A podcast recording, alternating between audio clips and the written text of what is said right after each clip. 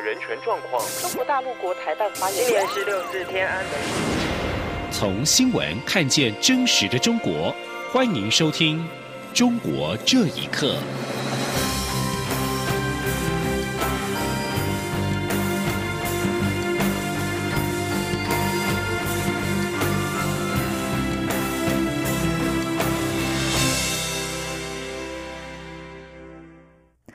各位好，欢迎收听《中国这一刻》。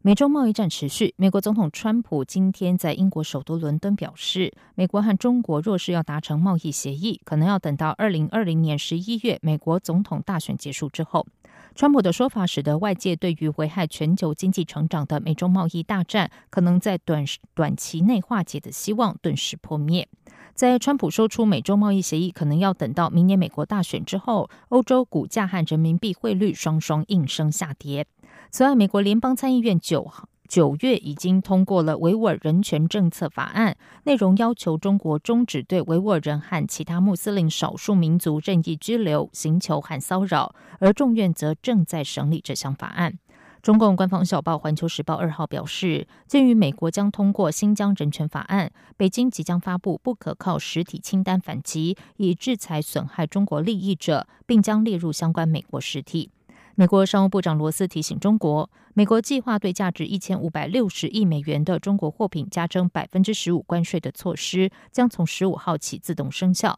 中国如果想阻止，时间已经不多。此外，美国总统川普在上周签署了两项香港法案之后，中国外交部二号表示暂停审批美军舰赴港休整，并宣布对至少五家美国非政府组织 NGO 实施制裁。对此，香港行政长官林郑月娥今天表示，美军舰访港属于外交事务，由北京中央批准，特区政府配合跟进。遭到制裁的人权观察执行董事罗斯则是表示，与其制裁一个捍卫香港人权的组织，中国政府更应该尊重这些人权。人权律师滕彪则认为，美国一致通过两项法案，中方却决定制裁这些非政府组织，明显有着逻辑问题。请听以下的报道：美国总统川普在感恩节前一天签署了《香港人权与民主法案》以及《保护香港法案》。法案当中要求对打压香港人权的中方以及港方官员进行制裁。中国政府对此表示强烈谴责。中国外交部发言人华春莹二号宣布，自即日起暂停审批美军舰机赴港休整的申请。同时，中国也决定对至少五家美国非政府组织实施制裁，分别是美国国家民主基金会、美国国际事务民主协会。美国国际共和研究所、人权观察、自由之家，不过并没有透露制裁的具体内容。随着美中关系的起伏，中方曾经多次拒绝美军在香港的休整申请。反送中运动爆发之后，就有两艘美国军舰的赴港申请，在今年八月被拒绝。遭到制裁的非政府组织纷纷发出声明。人权观察执行董事罗斯表示遗憾，他说。与其制裁一个捍卫香港人权的组织，中国政府更应该尊重这些人权。美国国际事务民主协会总裁米德韦表示，尽管北京当局宣布将对其进行制裁，他们仍会依照机构的核心价值，在全球范围内推动民主事业。美国国际共和研究所主席特温宁表示，北京当局的这个决定。铺露了中共和民主与政治自由等价值观的格格不入，这只会增强他们帮助其合作伙伴联合反制中共侵蚀民主价值的决心。现居美国的人权律师滕彪认为，中方决定对这些美国机构进行制裁，存在明显的逻辑问题。他说：“逻辑是很可笑的，因为呃，美国国会几乎一致通过一个对香港的法案。”然后总统签署，那他来制裁全球富有声望的人权机构和基金会，就是有点风马牛不相及。中国在二零一六年公布《境外非政府组织境内活动管理法》，要求任何在中国从事社会工作的境外团体必须找到中方合作伙伴，并且在公安部门注册登记。这项法律实际上压缩了这些非政府组织。在中国的生存空间。以上新闻由央广整理报道。香港民主派在区议会选举取得压倒性的胜利，但社会抗争仍然持续。香港各区上周末再度出现示威活动。香港学者分析认为，要真正化解社会困局，不能单靠政府官员嘴上说深切反省，必须回应五大诉求。请听以下的报道。也就是香港区议会选举结束后的一个星期，一号再度有大批市民响应号召参与游行。游行期间，示威者与警方爆发激烈冲突，警方发射催泪弹驱散人群。香港警方发言人张永祥二号解释。采取行动跟部分示威者偏离原定游行路线有关。对于区选后仍然出现大规模示威，在区选胜出的立法会议员许志峰接受自由亚洲电台访问时表示，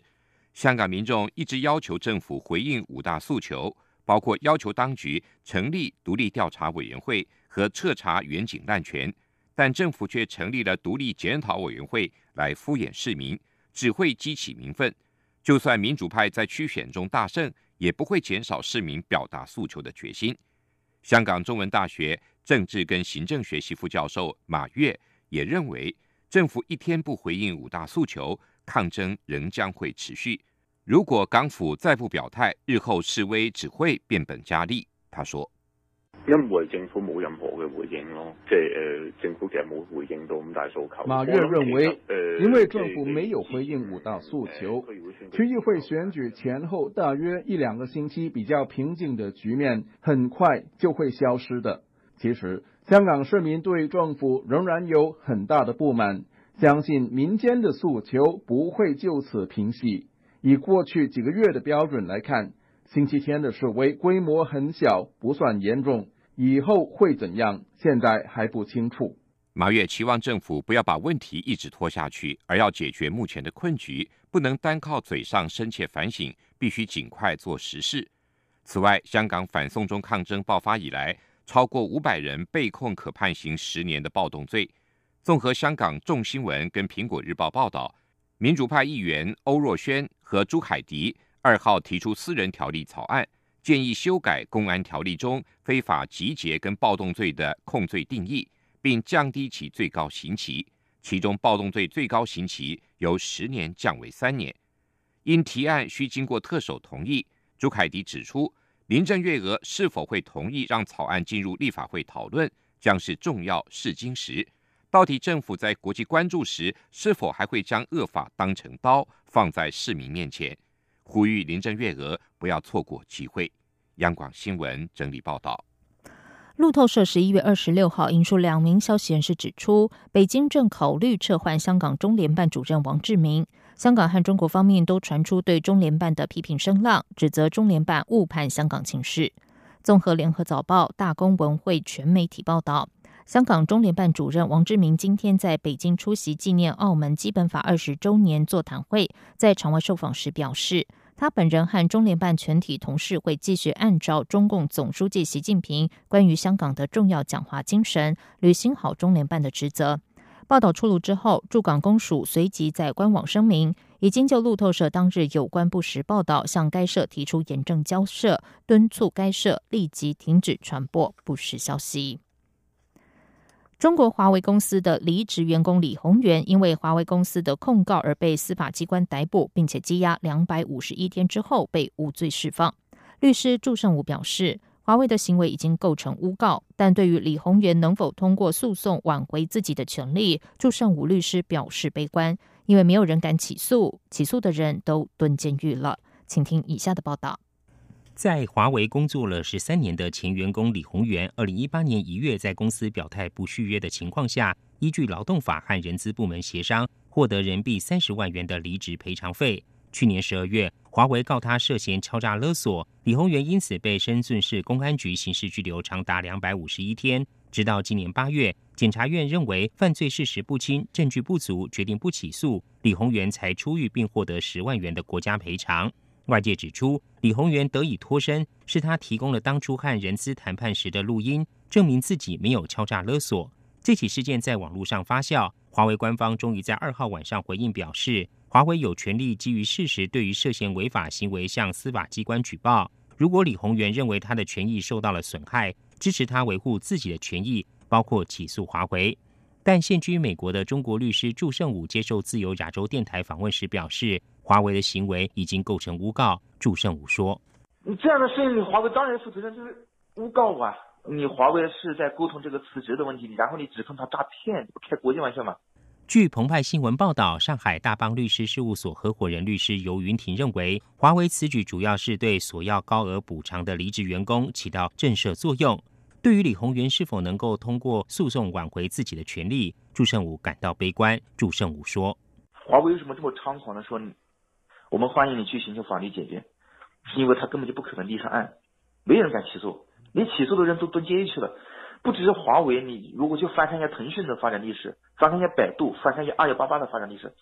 另外，根据一位华为的员工指出，李宏源事件只是暴露了华为残酷对待员工的冰山一角。”今年九月开始，华为变相施加压力，逼迫考评在 B 以下和年龄大的底层员工离职。自由亚洲电台记者曾为此多次试图联系华为总部，但该公司以无法将电话转接到相关人士为由，拒绝接受采访。央广新闻整理报道。在美中贸易战和内部结构性因素等情况之下，中国经济成长近年走低，影响所及最低薪资标准上调频率和幅度也有所放缓。路媒经济日报今天报道，在年底之前，中国上调最低薪资标准的省份又有增加。截至今年十一月，上海、北京、广东、天津、江苏以及浙江等六省市的最低月薪标准超过人民币两千元。最低时薪标准方面，北京、上海、天津、广东最低标准超过二十元大关，其中北京市以时薪二十四元为全国最高，湖南省则是十二点五元，和北京差距将近一倍。根据报道，大多数地区将失业保险金标准和最低生活保障标准与最低薪资标准建立了联动机制，因此最低薪资标准上调意味着包括最低生活保障补助、失业保险待遇等各类社会保障待遇标准也将随之调整。报道引述中国人社部公布的数据显示，中国各地去年共有十五个省份调整了最低薪资标准。从近两年的情况观察，最低薪资上调频率和幅度都比“十二五”时期有所放缓。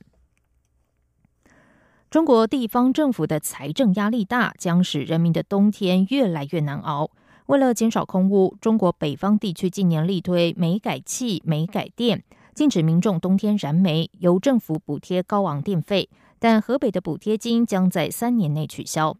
河北省从二零一七年开始大规模的推进煤改气、煤改电，到二零一九年都享受电费或天然气费的补贴。但是，根据财新网报道，由于财政困难，二零二零年的取暖季开始，补贴将会大幅缩水。第一年减少百分之五十，第二年减少到百分之二十五，三年内全部取消。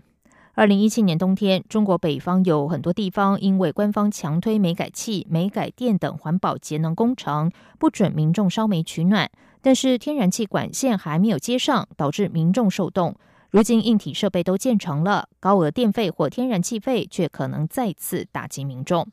财新网引述北京化工大学教授刘广清表示，很多农村煤改用户的收入并没有增加，如果没有补贴的话，可能又会开始烧散煤。也有分析指出，农村建筑的设计需要改造才能提高节能效用，否则冬天取暖成本会是城市楼房的三倍以上，电费和天然气费都将居高不下。香港航空陷入财务困境，逼近撤销牌照之际，母公司中国海南航空控股二号公告，已经向中国国家开发银行等八间银行申请获得人民币四十亿元的贷款。不过，公告并未表明要用多少钱援救香港航空。中国媒体好奇日报质疑，航海航上半年亏损三十五亿元，四十亿能够有多少用在航航港航，还是很难说。香港航空成立于两千零六年的十一月，是海航集团的子公司，一度能够和国泰航空集团分庭抗礼的港籍航空公司。但是从二零一八年起，疑似受到海航集团逐步出脱海外资产等因素的影响，财务问题近日迅速恶化。不仅延后发放员工薪资，部分班次停飞，甚至连机上的娱乐系统也从十二月一号起停止运作。以上中国这一刻，谢谢收听。这里是中央广播电台。